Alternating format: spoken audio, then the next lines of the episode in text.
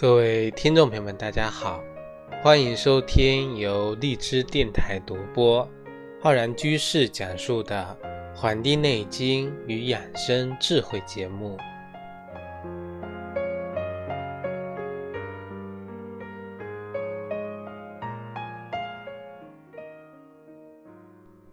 本期节目是我们中医梦想故事会的专题。那么这期节目呢，要跟各位听众朋友聊一聊我们的这个中医药啊，主要讲的是我们中医药中啊这个中药的命名。我们知道啊，中药的这个种类呢，这个数以万计，再加上啊，这个有很多很多的这种艺名别称，那么药名呢，就是有数万之种。所以说，在这么多的药名当中啊，那么却蕴含着大量的跟我们古代中国的传统文化的大量信息。所以说，我们这期节目呢，就是希望通过分析啊，研究这些药名，然后我们可以追寻啊，古人在特定的文化背景下对这个当时的这个事物，它的认知的一些方法。以及对我们这些中医药啊命名的这种思维思维啊，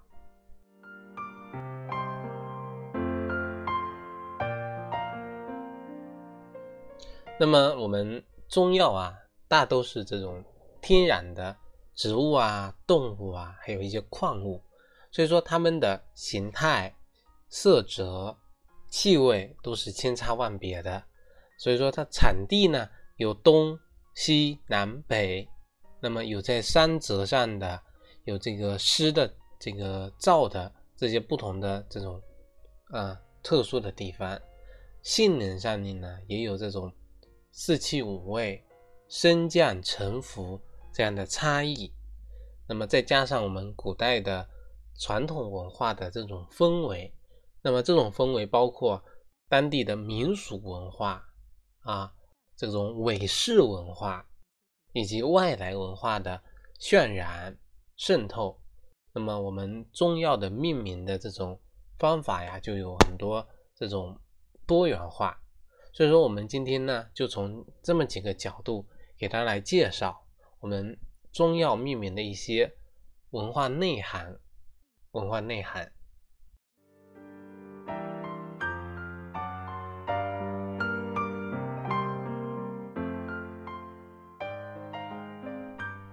那么第一种呢，就是啊，这个药如其名，什么意思呢？就是说根据啊这个药它的形色和气味来命名。那么通过这种形色气味啊，它其实是反映了什么呢？我们古人对这种客观事物它的这种体察入微啊，善用类比以及一些形喻的这种联想。我们中医药里面很多药物。比如说这种牛膝，什么是牛膝呀？就是我们《本草经》注释里面讲的，其茎有节，是牛膝，故以为名。就是说这种植物的这个形状啊，就像牛的膝盖一样啊，像牛的膝盖一样，所以说用这个来命名，这是以形态来命名。还有这种贯众啊，贯众，什么叫贯众？《本草纲目》里面说。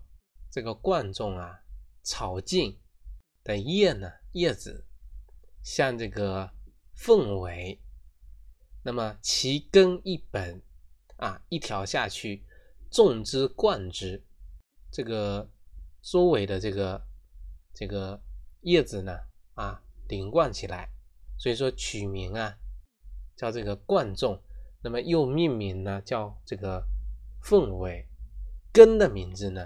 叫贯众，所以说是这个名称，这个是以这个这个草木的它的形态啊来进行一个呃这种命名的。那么除了这种，还像有一种叫什么叫枸杞？枸杞在我们《新修本草》里面提到啊，就是说它的根长，而且呢多基多肌啊，形状呢像狗的这种脊椎一样啊。狗的脊椎，那么后人呢，又因为它这个这个根部的皮上啊有一层金黄色的绒毛，所以说我们来取名叫做金毛枸杞啊，金毛枸杞。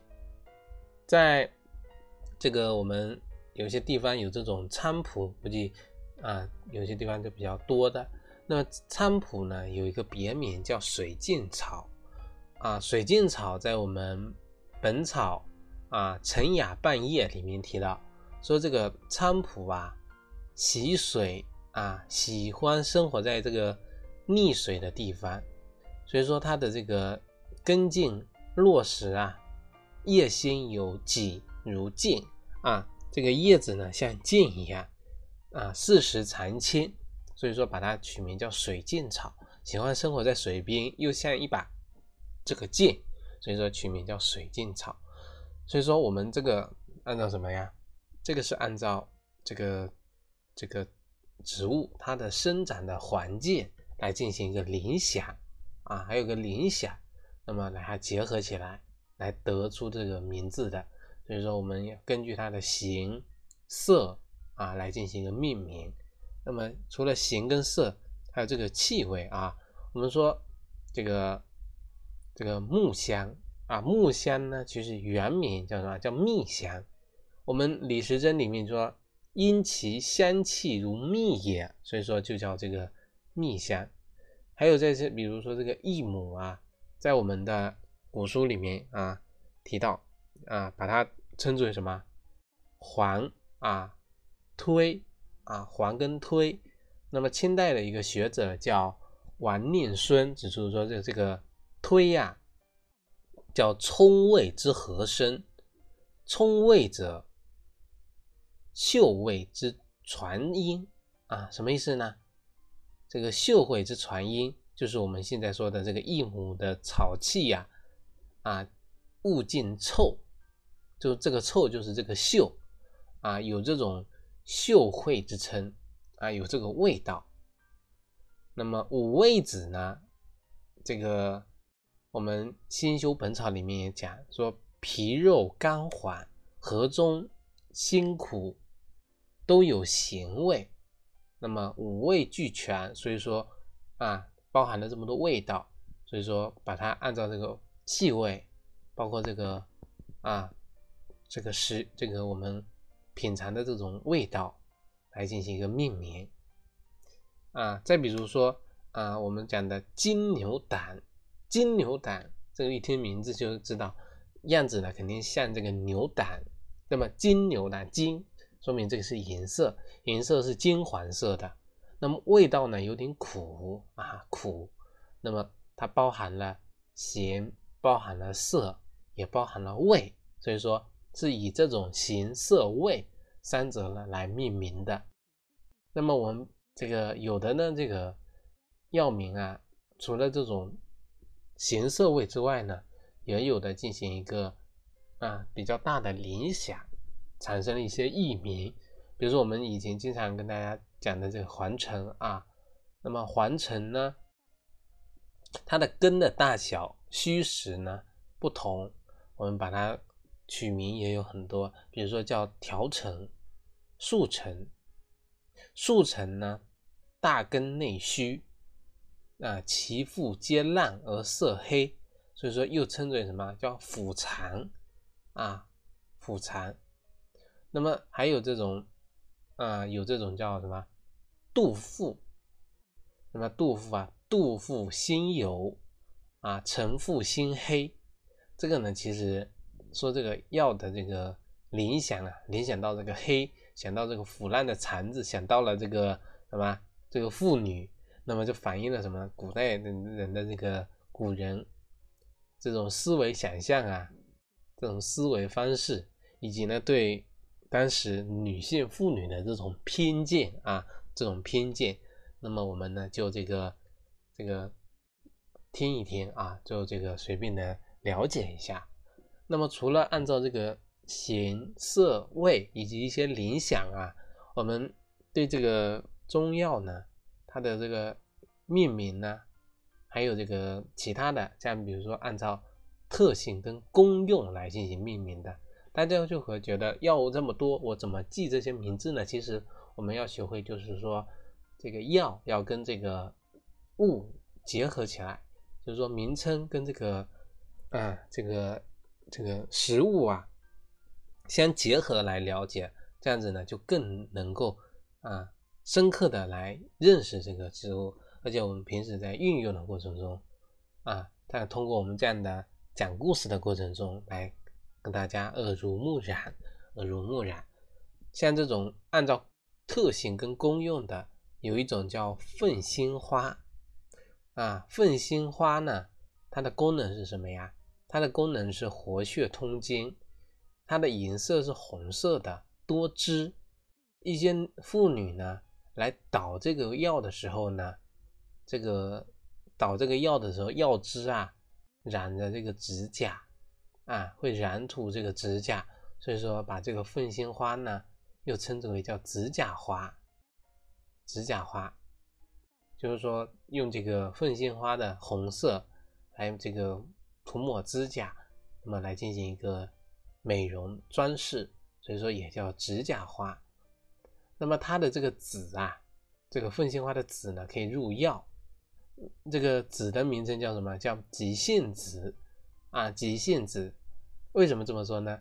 因为它这个凤仙花结这个结阴啊，就是说开花成熟之后呢，稍加这个触碰碰一碰它呀，它这个果荚里面啊就迸裂掉，迸裂掉这个褐色的这种籽呢，它就蹦出来了啊，蹦出来了。你轻轻碰它，它就蹦出来，有一种什么急不可耐啊，急不可耐的这个样子。所以我说我们。称它叫什么急性子啊？急性子，因而得名，因而得名。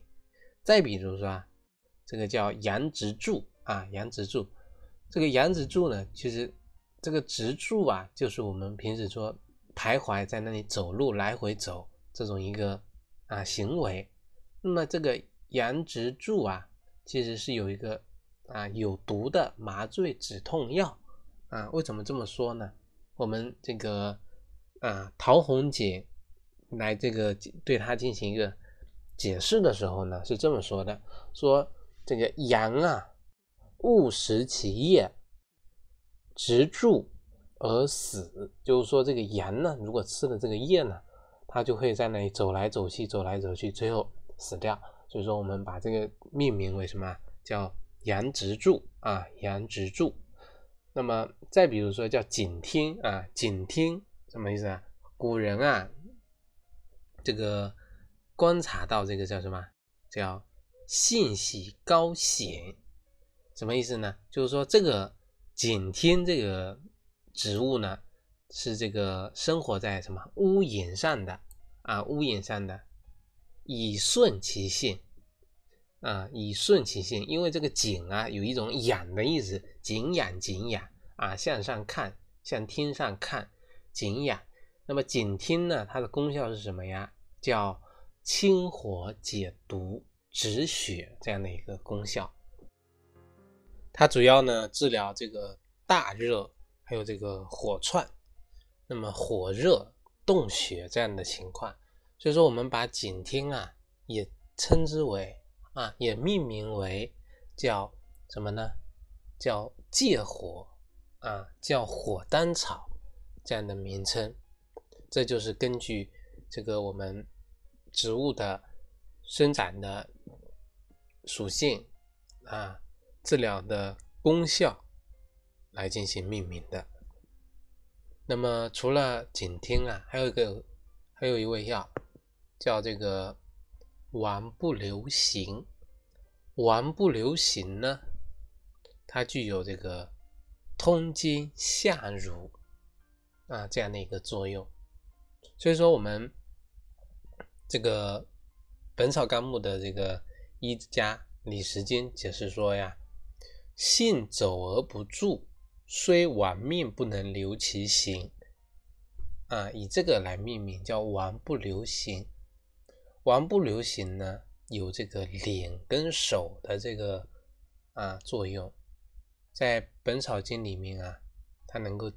止心烦，《名医别录》里面呢称之为叫主筋串止血之效啊，所以说丸不留行，具有呢活血止血的这种双向的作用。这个明代啊，鲁之仪他就说，命名之意，亦其五生有丸，所以主五生之气，五生之血。即主气血之流行者，气血之流丸不流，则流者行矣；气血之行丸不行，则行者流矣。故血出不止与难产无乳者，良可用此，即易自见啊。这个见其实就是我们通假字叫现，此易自现，就是说王不留行的意思啊，就昭然若揭了。啊，昭然若揭加双引号啊，那么就是说这个意思，什么意思呢？啊，这个名字以留跟行两个字分句斗来说，这个完不流行，药名意思就是啊，完不流或者完不行，分别呢是针对一个啊这个闭经。乳少难产这样的情况和这个经串出血，所以说这个药药效啊有双向啊，既能够止血又能够活血，主治的功用呢就迎刃而解。那么这个有很多这种我们现在的临床的印证，叫确切的诊示了易于。药名中这种双向治疗的作用啊，我们刚才说的李时珍，李时珍这么一说啊，他的解释啊是这个叫更胜一筹的。他比如说这个比这个叫什么骨碎补治疗骨折，生筋草来疏通经络，合欢治疗我们这个神志啊。防风来治愈风寒，那么都有啊这种以啊药用的功用来命名，我们就可以根据它的名称，故其名而失其意啊。那么以上的这些药的命名呢，它体现了一个古人对药物本身的一个观察，以及对药物啊这个主治功效的一个。详细掌握，详细掌握，这个是我们讲的这个中草药命名的第二个啊方法。第三个啊，中草药命名啊，以讲故事啊、看传说来命名的，这个呢就更加具体的反映了我们古代呀民俗文化。啊传统的这种文化对草药命名的影响。我们有一味活血通经的药叫刘寄奴，那么这就有一个故事啊，就是说相传这个南宋啊南朝这个宋高祖刘裕啊，这个刘裕呢小字啊叫这个季奴，早年呢在这个山中啊啊危境的时候。伐敌，就是说早年时候在山上啊伐这个敌，那么遇到一条蛇呢，啊来射啊射这个蛇，蛇啊受伤之后呢，这个离去，那么明日就第二天啊去寻找这个蛇，那么就听到了这个半林中呢有这种这种敲打的声音，那么就过去一看啊。就看到这个青衣童子啊，啊几个人在那里捣药啊，捣这个草药。那么问这个啊，问这个原因。那么就是说，代王为这个刘季玉射伤，捣药呢为他这个敷伤啊，这个敷药。这么就问这个青衣童子啊，为什么在这里捣草药啊？那么这些青衣童子就说了，说这个那他们的代王，他们的老大呀，被这个啊这个刘裕啊用箭给射伤了。那么现在在那捣药给这个治疗。那么这个刘裕呢上前啊，这个轰上了他们。那么拿这个草药呢啊回来之后呢，就遇到了这个金串啊，被这个刀剑所伤之后呢。来敷这个啊，他们捣的这个草药，那么就发现啊，这个治愈的效果非常好。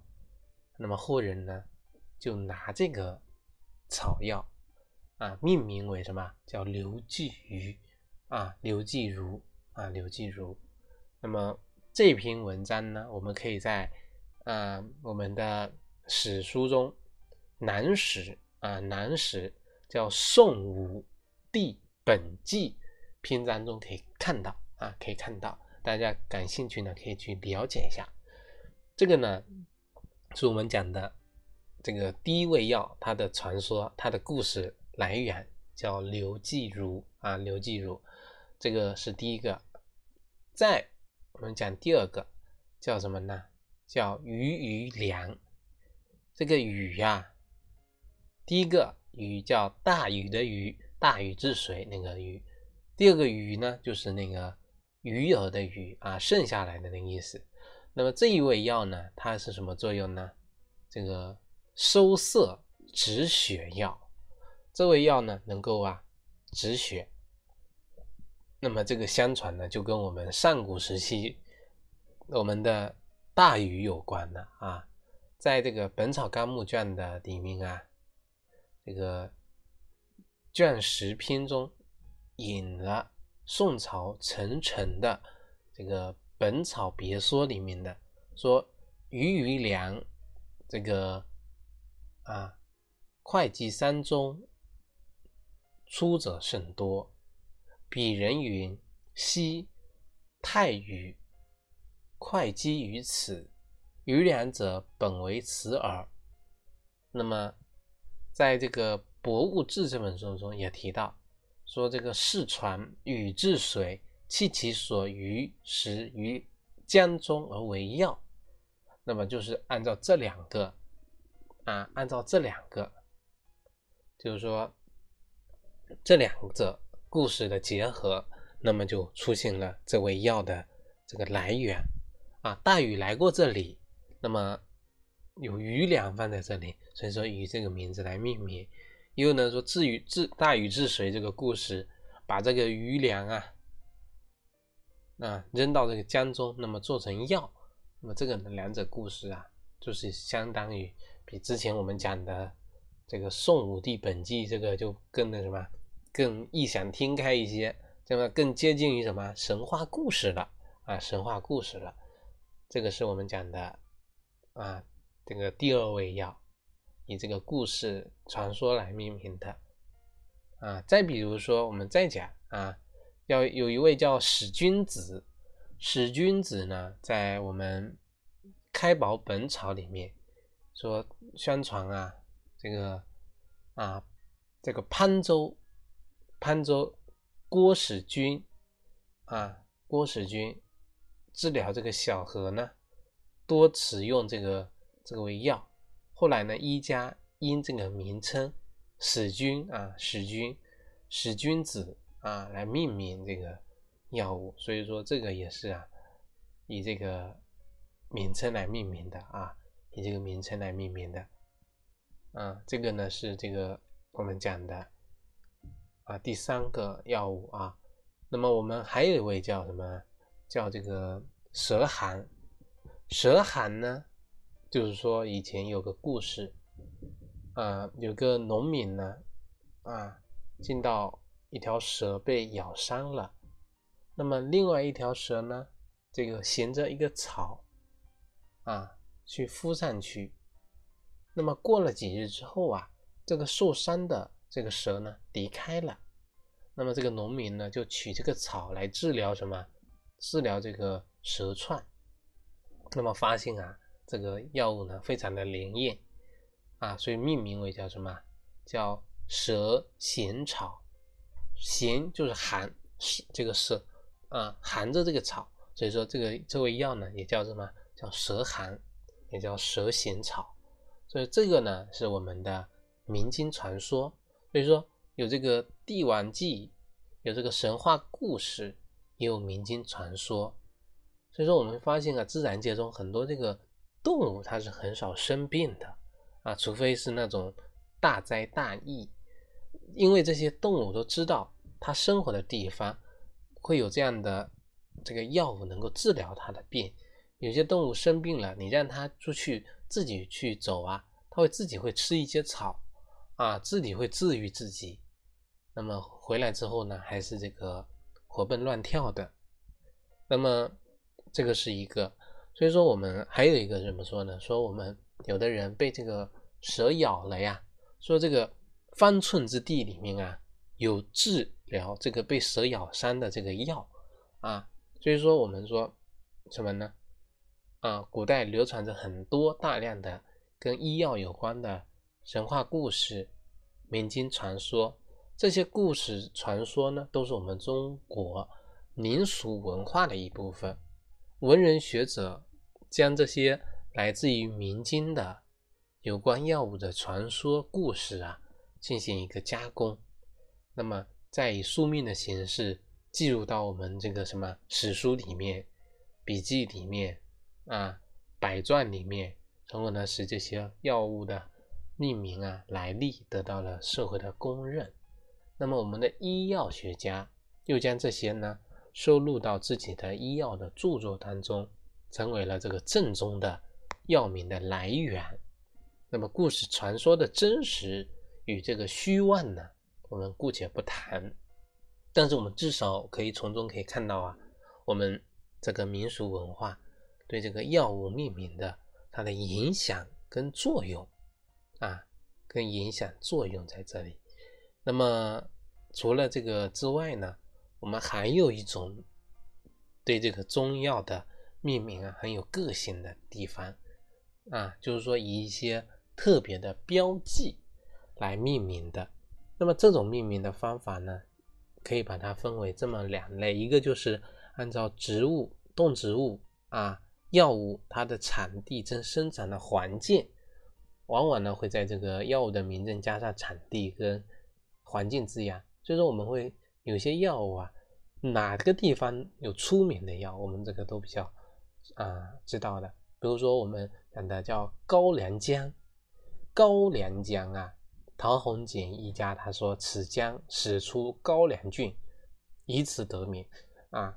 高粱这里产的姜就是好，所以说称之为高粱姜。李时珍呢进一步考证说，这个高粱啊，就是我们现在讲的高州。汉代呢叫高梁县，高梁呢当地呢当做什么叫高梁啊高梁啊高梁。那么再比如说还有一位叫什么叫戴泽石，泽石啊，我们《名医别录》这本书里面讲说初代郡也啊，明代泽，泽什么泽就是红色的石头啊，代就是阴门啊。这个它比像这种我们这个生长的地方，巴豆啊，生活在巴郡川谷里；党参啊，来自于山西的上党；象贝产自我们浙江的象山啊，以及我们常用的这个什么川穹、寒菊、广木香、淮山药等等啊。前面的川、韩、广、淮，那么无不都有着我们产地的这个印记，这反映了我们医药界崇拜什么、推崇地道药材的实际情况啊，地地道道，地道啊，这个地方产的这个药材啊，那个就是好，我们就称之为这个药地道啊，地道啊。再比如说我们。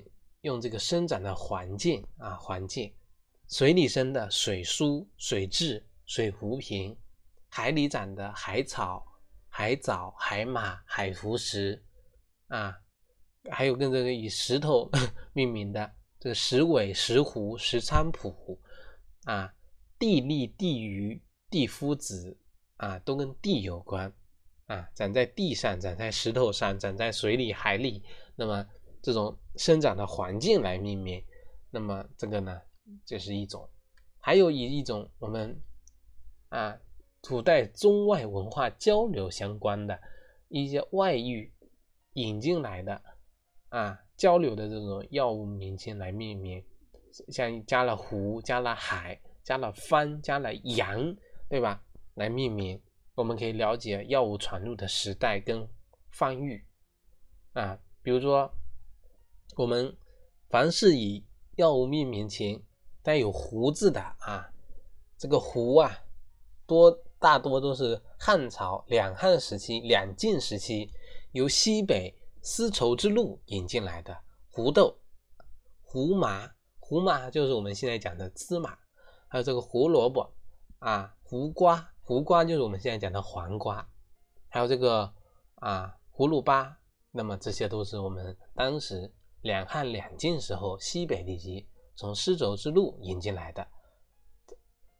再比如啊，以这个海字，这个海呢，指的不是我们现在讲的这个什么在海里生长的，而是说产于海洋的外物的这个药物啊，海外啊。那么大多呢是在南北朝时期由海路引进来的，啊，海棠啊，海棠、海桐皮、海藻、海藤啊，这个就是海路引进来的。再比如说加个番啊，番呢大多是南宋元明时期有这个番帛。什么是番帛呢？番帛就是外来的啊，外国来华的这种贸易的商船。来引进来的，我们现在还有很多在用的，像这个番茄，对吧？这个番番薯、番椒啊，番泻叶啊，有的时候呢，以这个“柏”字也有的啊，柏硫磺、柏乳香，这个呢也有以这个名字来命名的。再比如说有洋，对吧？跟这个洋字有关的，我们现在啊，这个洋呢。大多是这个清代从海外引进来的洋葱啊、洋参、洋姜、洋芋等等，对吧？这些呢，我们可以根据不同的这个时期就知道了。当然还有其他的，像什么石榴啊、安息香啊、番红花之类的。那么这个更有一些这个直接标这个国度，对吧？国度石榴，我们讲的安石榴。是这个张英出使西域的时候，有一个安石国啊，安石的这个这个以这个命名的，就是说就叫安石榴，对吧？安石呢是这个什么？安石就是当时这个啊古代的波斯啊古波斯的一个属国，又叫安息啊，又叫安息，所以说也叫什么安石榴，也叫安息啊，所以说当时那个。这个芳香的开窍药叫这个安息香，也是从这个国家引进来的啊。我们刚才还讲了一个叫番红花，番红花活血这个一个重要的药物啊，也叫红花。番就是跟这个波一样啊，这个草字头下面一个番。那么读呢，读波波红花。这个在《本草纲目》五十卷里面提到。波红花出西方，回地面及天方国。这个彼地红兰花也。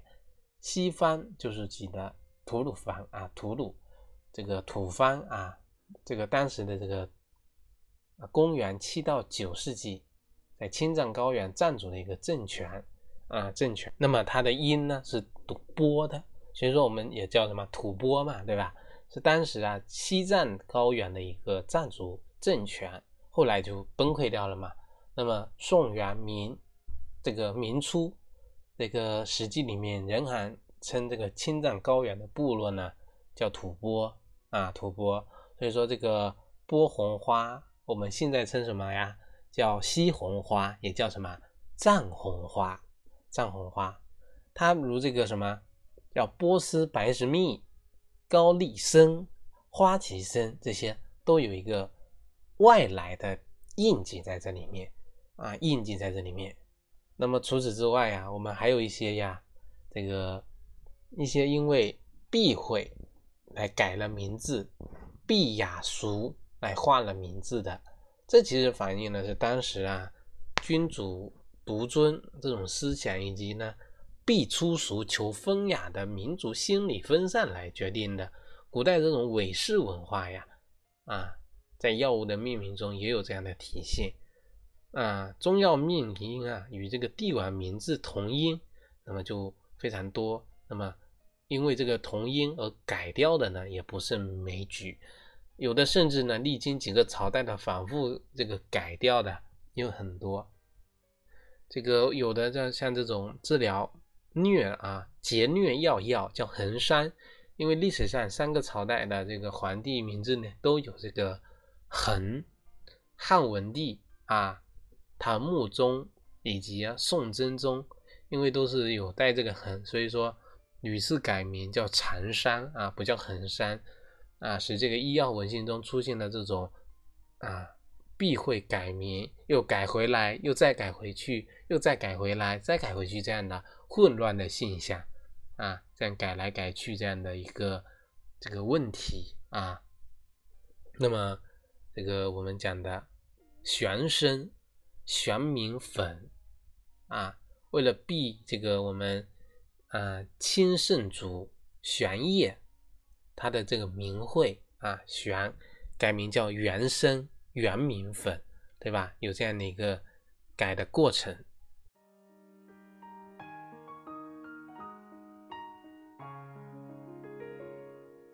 那么这个是一个，另外呢，我们中医药的这个大多数呢。都是天然的物品，那么它的取材呀范围比较广。我们日常生活中一些废物啊，还有秽物这些东西呢，也经常拿过来入药。